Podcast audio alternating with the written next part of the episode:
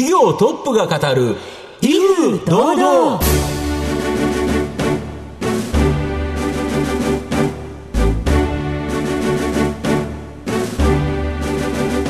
毎度相場の福の神こと藤本信之です。アシスタントの飯村美希です。この番組は巷で話題の気になる企業トップをお招きして番組の指揮者的役割である財産ネット企業調査部長藤本信之さんが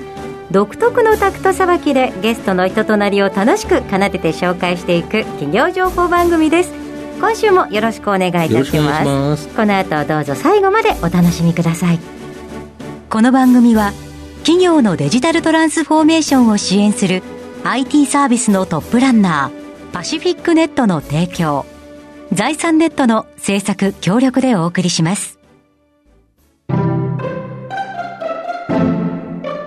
トップが語る威風堂々それでは本日のゲストをご紹介します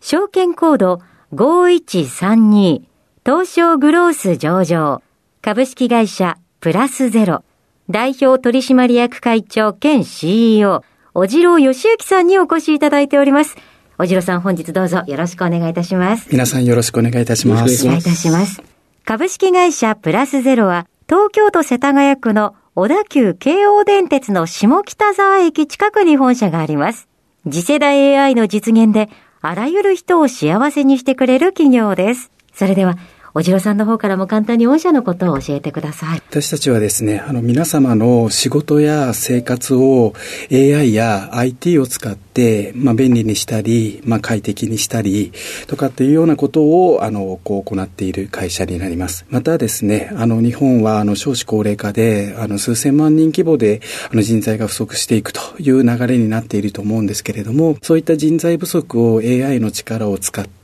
抜本的に解決していくようなサービスを開発している会社になります。はい。ありがとうございます。また後ほど事業内容についてはじっくりと伺っていきたいと思います。まずは、おじろさんの自己紹介を兼ねまして、しばし質問にお付き合いいただきたいと思いますので、よろしくお願いいたします。はい。では、おじろさん、生年月日を教えてください。1971年の12月28日になります。51歳にちょうど最近になりました。はい。はい、子供の頃はどのようなお子さんでしたか？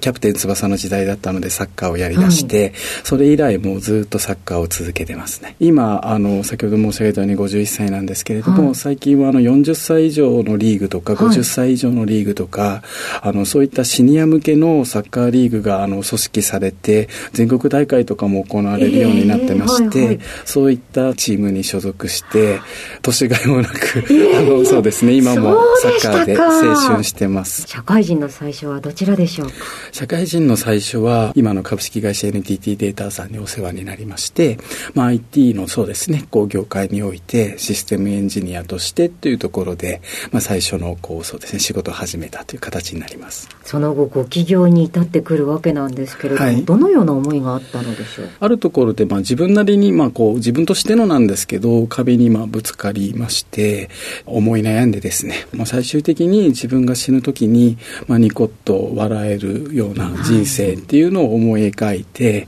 でその流れの中で起業したっていう形になります。そのニコッと笑えるためにはどのようなことをお考えになられたんでしょうか、はい、自分としてはサッカーであったりとか、まあ、あとゲームであったりとか、まあ、経営もそうなんですけれどなんかこう人と競いながら、まあ、知的ななんか競争を楽しむというのが、まあ、非常に好きだというようなこう自己分析があってかつそれであのこう歴史に名を残すような、まあ、世の中に貢献できるようなことって何だろうって考えた時に経営者になろうと。で、ただ経営者になる中で、まあどのぐらいその、まあみんなに役に立つことをやれば、歴史に名を残すような感じになるかと考えた時に、まあ当時考えたのが、日本の一人当たり GDP を、まあ世界ナンバーワンにするっていうことを考えて、まあそのこうあれですね、60歳までにっていうような形で、そのこう目標を設定して、で、そういった流れの中で、それを達成するために50歳の時にこう、40歳の時にこうみたいな形で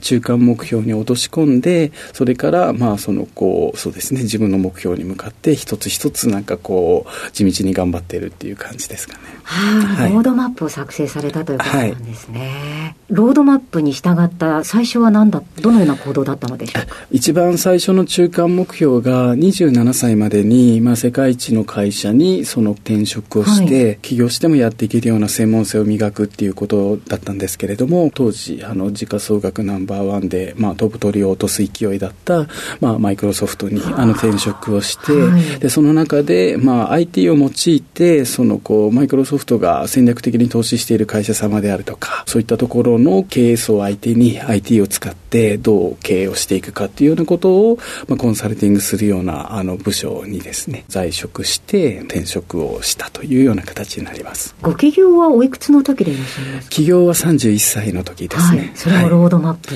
はい、そうですね。35歳までに起業して、はい、その将来的なそのこう目標を達成するためのあの軍資金も一定レベルで貯めるというふうに決めてましたので、まあ、31歳の時にまあこう踏ん切りがつきまして、そこで起業したという流れになります。はい。それが現在の会社になるあ違いますね。あの、当時はですね、あの、こう、まあ、教育改革をしたいみたいなところで、まあ、ベストエデュケーションという名前をつけて、略してベストエドって言ってやってたんですけれども、はい、まあ、すぐあの名前は変えて株式会社ユニークっていう形になったんですけれども、一人一人、まあ、個性のある次世代リーダーを、あの、まあ、100人以上育てていきたいみたいな、こう、志に基づいて、その一人当たり GDP を目指しつつも、そのための手段でもありますけれど、ユニークなリーダーを育てながらやっていきたいということで、あの、企業、あの、ユニークという形でしました。現在の会社に至る経緯はどのようなものでしょう先ほど申し上げた100人育てたいっていう中で、今現状40人以上、あの、経営者を輩出してきていて、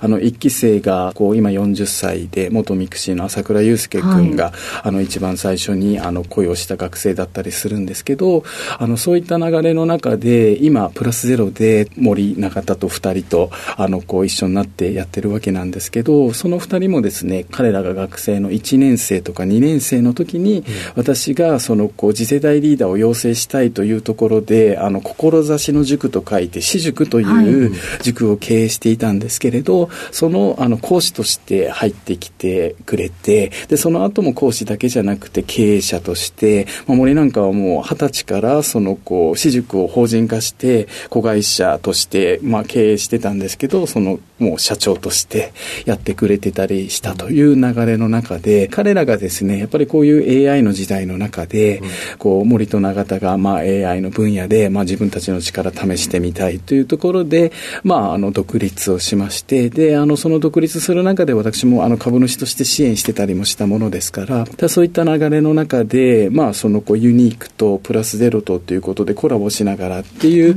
まあ形ではあったんですけど、まあ今私どもがチャレンジしている、そのこう、次世代の AI っていうのが、本当に AI のワールドカップみたいなもので、競争が大変なものですから、こう、一緒になる決心をしまして、こう、ワクワクする未来にかけて、あの、最終的にプラスゼロにジョインすることに決めたっていうのが、あの、流れになります。はい。はい、ありがとうございます。さて、おじろさんの人となり皆さんにどのように伝わりましたでしょうか？この後は株式会社プラスゼロについてじっくりと伺っていきます。トップが語る威風堂々。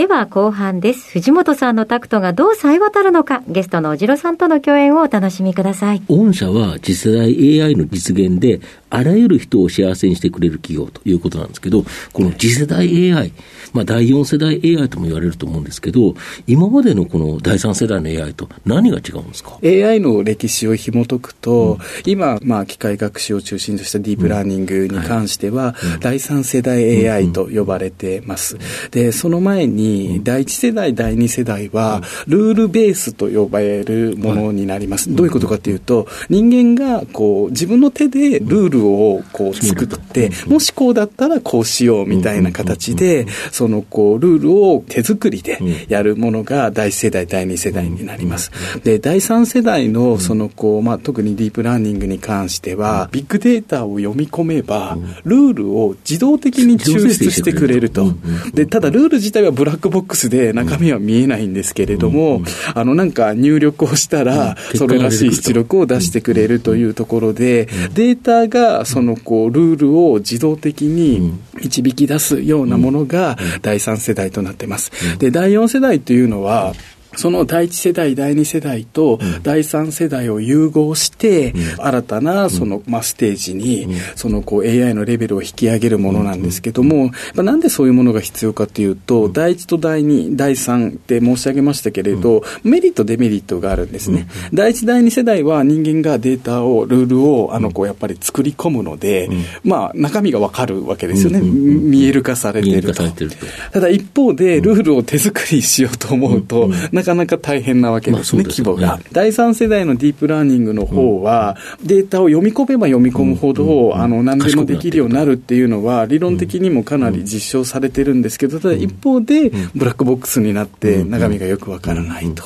なので、その、こう、ちゃんと、中身を見える化して説明責任を果たしつつも、ディープラーニングのように、まあそのこう精度も、まあ、しっかりと上げていけるという、その、まあいいとこ取りをしたような第4世代 AI が、まあ今後日本が10年間で勝負していくべき領域だっていうことを、経済産業省とか文部科学省、まあ要は産学の両面で、まあそのこう今強く主張されてまして、まあそういった領域で、その日本が今後、まあそうですね、10年で勝負していくべき領域というような、まあ形でちょっとご理解いただければなと思います。あと、御社は課題発見から AI 開発、はい。保守までを一括提供、AI 開発そのものだけでなくて、はい。より上流の、まあ、経営コンサルティング、はい。で下流工程の IT システム開発、まあ、1000人のタスクフォースを作って、はい。まあ、社内情報システムをアウトソーシングするような感覚で、はい。丸ごとお願いできる、これが強みですか？IT と AI であるとか、あと IT、AI のような技術と、はい。まあそういう経営とか、あともっと言うと第4世代の文系と理系であるとか、そういった、まああの複数のものを融合して価値を出すということに、まあかなりこだわりを持った会社になってまして、こう専門のタスクフォースをいろんな領域を横断的にカバーするようなものを蘇生して、お客様にとっては本当にワンストップで楽にアウトソースできるといったようなことを、あの、かなりうまく実現できている会社なんじゃないかなっていうふうに思ってます。で、これでお客さんのご要望を答えつつ、はい。まあ、そこでできた知見っていうのを生かして、御社の第4世代 AI を具体化するサービスとして、はい。仮想人材派遣、はい。これを掲げられてるんですけど、い。人の代わりに、まあ、いろんなことを AI がやってくれるということですか？ただ、あの、その言葉だけだと、まあ、あの、汎用人工知能、あと何でもやってくれるようなドラえもんのようなドラえもんのような存在ということをイメージされると思うんですけど、シンギュラリティという言葉もありますけれど、はい。私どもはそこまではなかなかいけないとは思ってるんですね。あの、特定のジャンルに絞り込む限り何でもできるということを言ってます。で、あの、例えば IT の運用保守に特化する限り、そこではその子人間のように対応できる。例えばすごい引きな例ですと、クラブという言葉があっても、はい。ゴルフクラブなのか、はい。そのこう部活動のクラブなのか、はい。ナイトクラブなのか、はい。例えばトランプのクローバーの略のクラブなのか、わからないと。そうでそれがやっぱり言葉の曖昧性というのを生んでますと、ただ一方で、特定のジャンルに絞って、やっぱり現場でこう言葉がやり取りされるときには、一つ一つの言葉が具体的に何を指すのか、サーバーを再起動してくださいって言ったら、サーバーを明確に特定しない限りあまあの、再起動なんてできないわけですね。そうですよね。そういったものが、やっぱり一つ一つ言葉の意味として、専門的にはシンボルグラウンディングって言うんですけれども、言葉が具体的な現実世界の中で何を指し示すかっていうのを丁寧に解釈しながら、その上でこう業務を進めていくっていうことが大事なんですけど、私たちはそれを高いレベルで実現するために、まあ、特許も取って、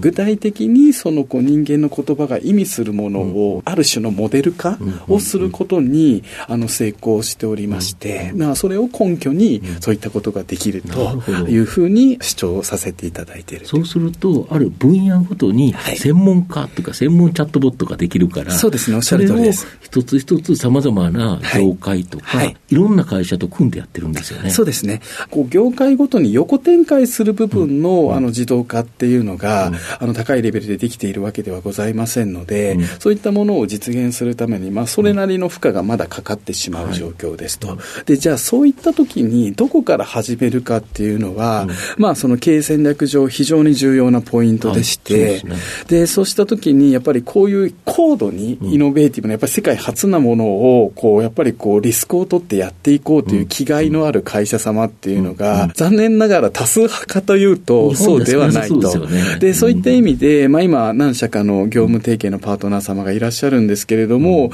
あの、偶然なのかどうなのかあれなんですけど、やっぱ大手商社様系の会社様がやっぱり2社、やっぱり総合商社様はやっぱりリスクを取られるというか。ビジネス自体がさまざまなリスクを取って、大きな権益、資源の権益とか買ってっていう、勝負されてますよね。そうですね。なんで、もう本当にその2社様以外にもいろんな商社様とやり取りさせていただいているんですけれども、本当に、あの、まあ、長年ベンチャー企業をやってきていて、もうそういった意味では、なんかこう、カルチャーとかケミストリーが合うというか、一緒にチャレンジしようという。そこでうまいものができたら、まあ、その商社さんと一緒に組んで、また横展開、そうですね。もう横展開という意味でも、やっぱり頼もしいじゃないですか。あの分野って非常に幅広いんで。幅広いコレクションありますからね。はい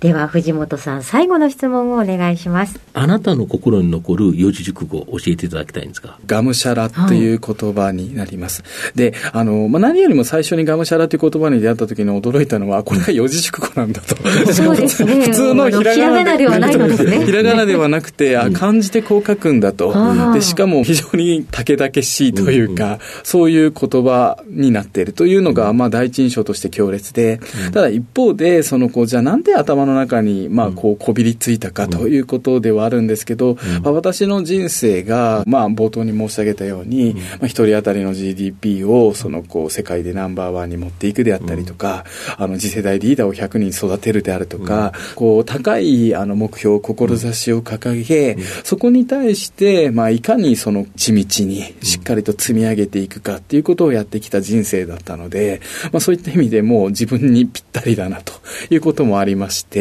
もう自分のもキャッチフレーズにしたいぐらいの、まあ、言葉かなということで、あの、印象に残っております。はい。ありがとうございます。改めまして、本日のゲストは、証券コード5132、東証グロース上場、株式会社、プラスゼロ、代表取締役会長兼 CEO、小次郎義行さんでした。小次郎さんありがとうございました。ありがとうございました。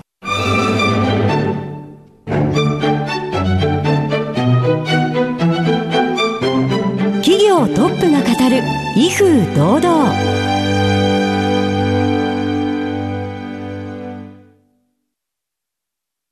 企業のデジタルトランスフォーメーションを支援する IT サービスのトップランナー、東証スタンダード、証券コード3021パシフィックネットは、パソコンの調達、設定、運用管理からクラウドサービスの導入まで、企業のデジタルトランスフォーメーションをサブスクリプションで支援する信頼のパートナーです。取引実績1万社を超える IT サービス企業、東証スタンダード、証券コード3021パシフィックネットにご注目ください。